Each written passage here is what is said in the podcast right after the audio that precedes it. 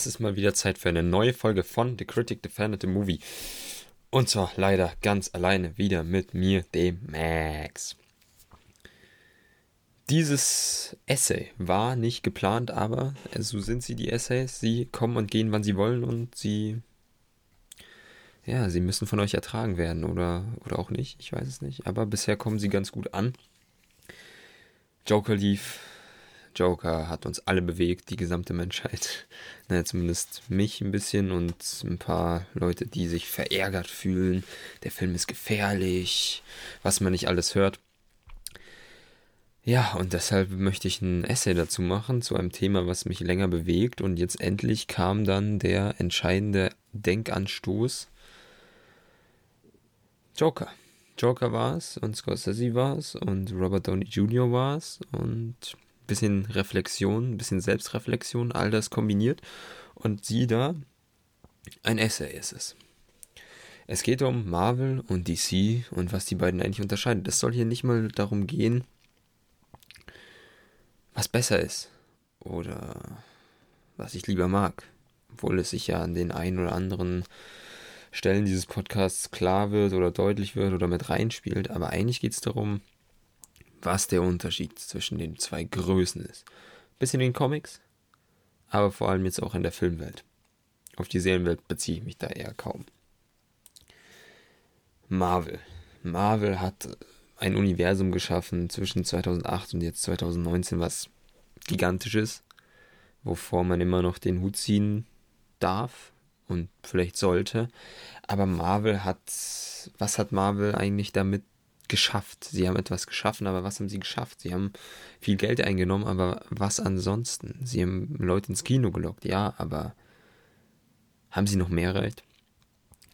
2008, im Jahr, in dem auch Iron Man ins Kino kam, kam ein anderer Film ins Kino. Ein Film, über den heute noch mehr sprechen als Iron Man, denke ich. Ein Film, über den noch in zehn Jahren mehr sprechen werden als über das bisherige MCU. The Dark Knight kam ins Kino. Ein Film, der für die Ewigkeit geschaffen wurde. Ein Film, der mitunter ja einer der besten der letzten 10, 20, 30 Jahre ist und ein Film, der das Vorzeigeschild für DC geworden ist lange. Er ist zwar nicht Teil des großen, naja, oder auch er doch immer noch recht kleinen DCEUs, falls es das überhaupt noch gibt, aber es ist trotzdem DC-Film.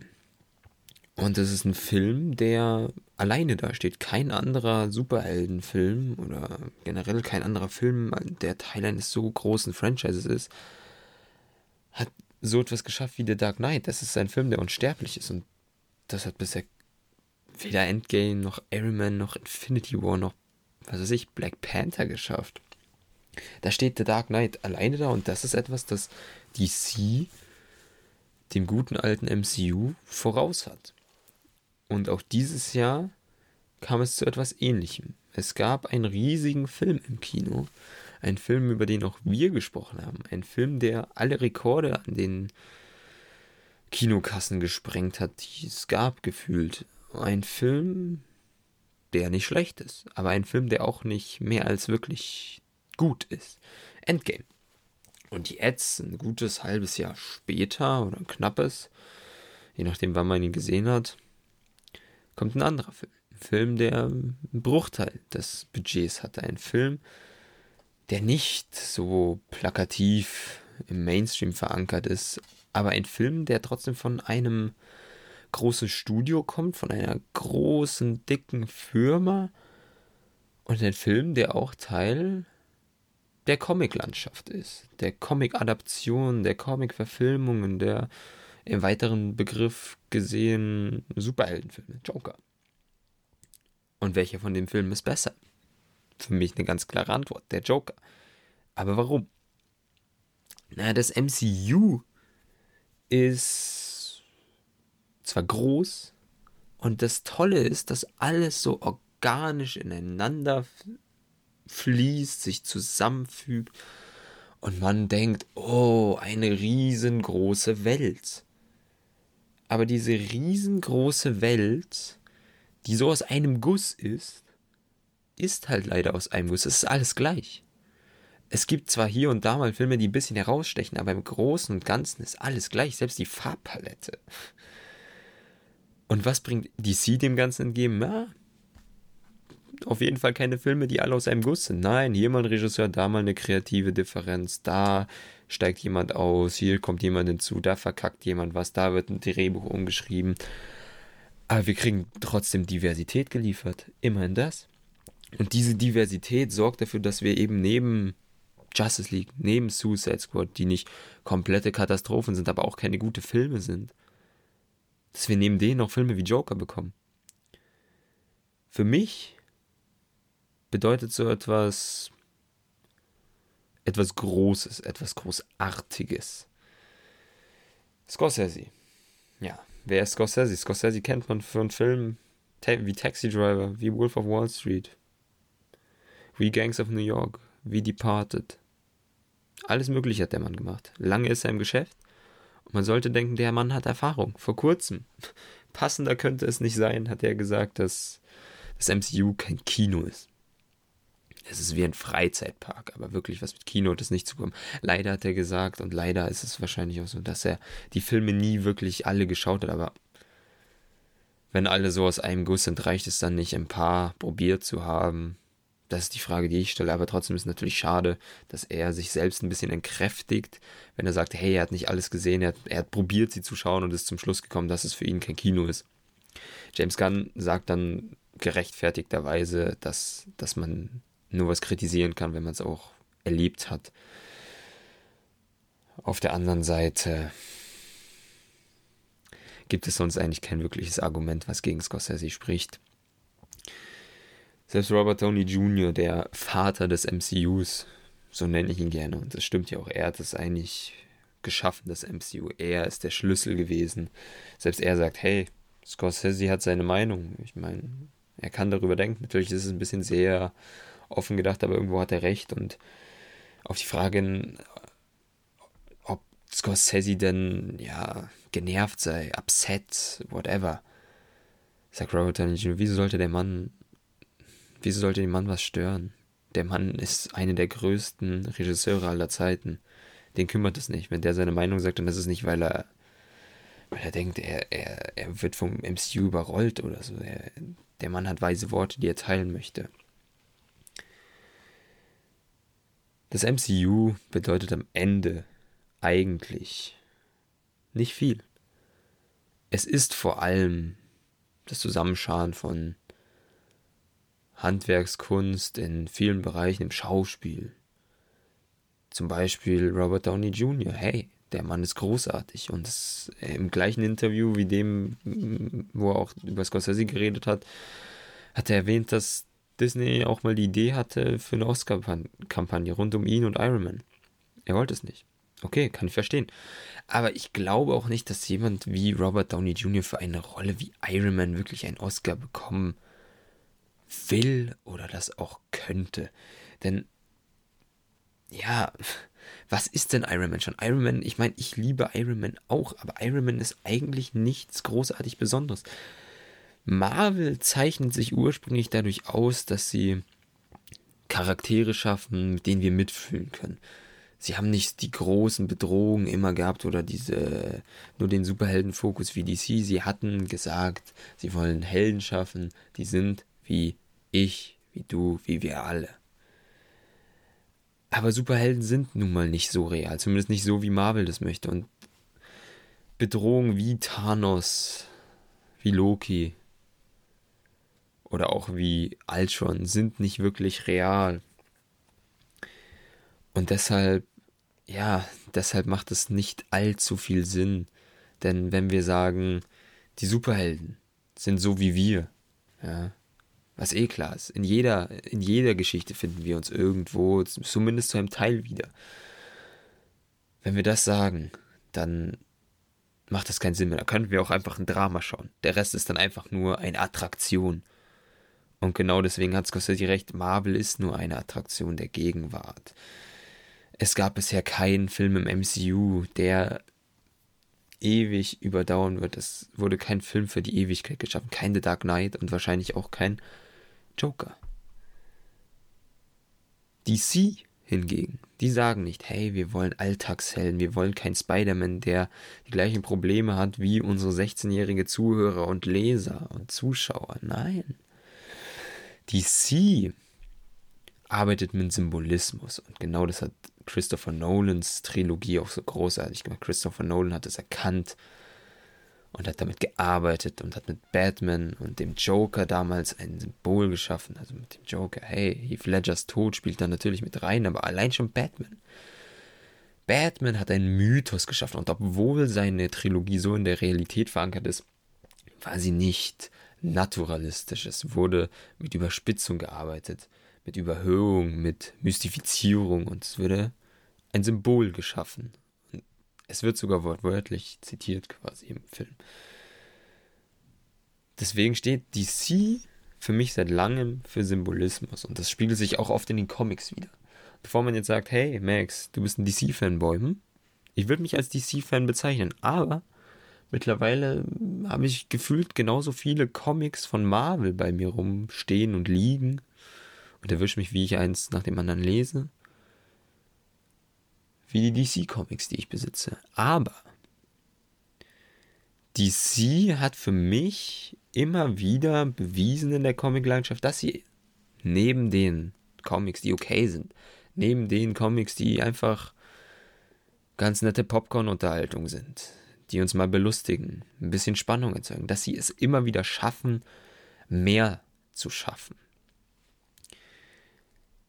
Marvel schafft in der Comicwelt und auch in der Filmwelt leider zu großen Teilen, eigentlich fast nur in meinen Augen, Unterhaltung. Und Film und Comic sind nicht nur Unterhaltung. Literatur in jeglicher Form, wie, wie auch immer wir sie konsumieren und wie auch immer sie produziert wird, war nie nur Unterhaltung. Und das kann niemand wirklich erzählen, denn wer so etwas erzählt, der hat es wahrscheinlich noch nicht verstanden. Kultur und damit auch Literatur sind mehr als pure Belustigung. Belustigung ist nicht schlecht, aber sie dürfen halt nicht nur Belustigung sein. Belustigung ist eingeschlossen, aber nicht allumfassend in unserer Kultur. Unsere Kultur und damit auch die Popkultur besteht aus weitaus mehr und auf jeden Comic, von DC, den ich lese. Ja, vielleicht nicht auf jeden, aber auf jeden zweiten DC-Comic, den ich lese, der mich nur unterhält. Kommt auch ein DC-Comic, bei dem ich sehe, wie ein Autor die Mechaniken des Schreibens und das Publikum und die Kunst verstanden hat, der auch diesen, den Symbolismus verstanden hat, den DC so ausmacht. Batman ist ein Symbol dafür, was ein Mensch erreichen kann, wenn er sein volles Potenzial auslöst, egal was ihn belastet. Superman ist ein Symbol für Hoffnung. Und Wonder Woman ist ein Symbol für Empowerment.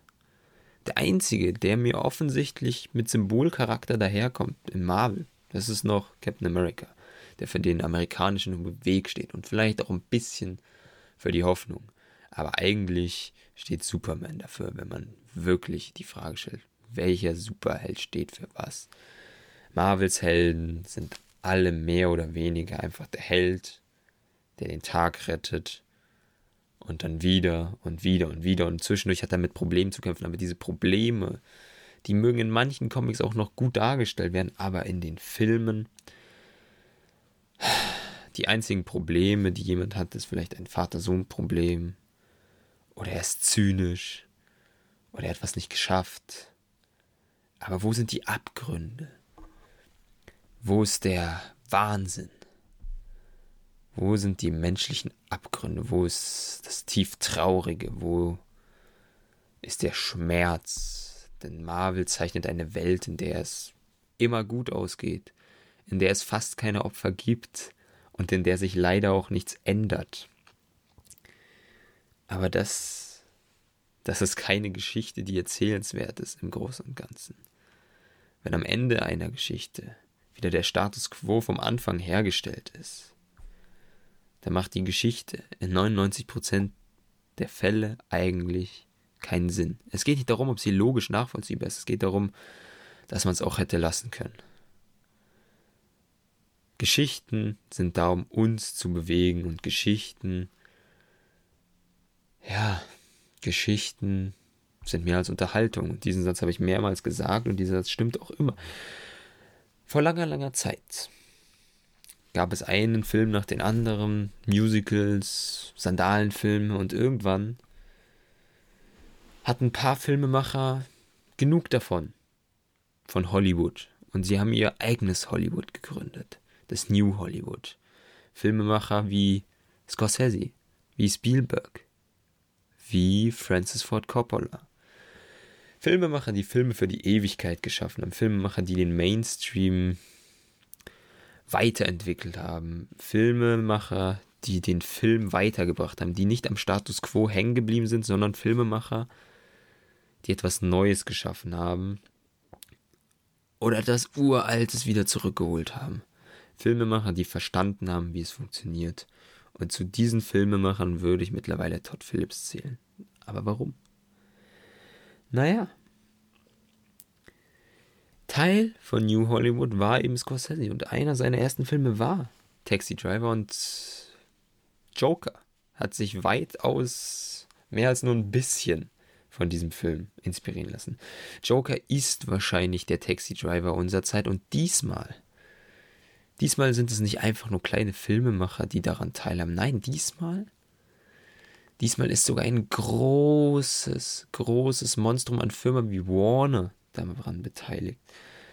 Sie sind gescheitert an dem Versuch, Marvel zu imitieren, das MCU zu kopieren ja, es war, es hätte möglich sein können, aber es war dumm. Wieso was schaffen, was schon da ist? Sie sind gescheitert und vielleicht sind sie auch nur auf neue Ideen gekommen, weil sie gescheitert sind. Aber hey, es ist so geschehen, es ist doch egal warum. Es ist nun mal geschehen.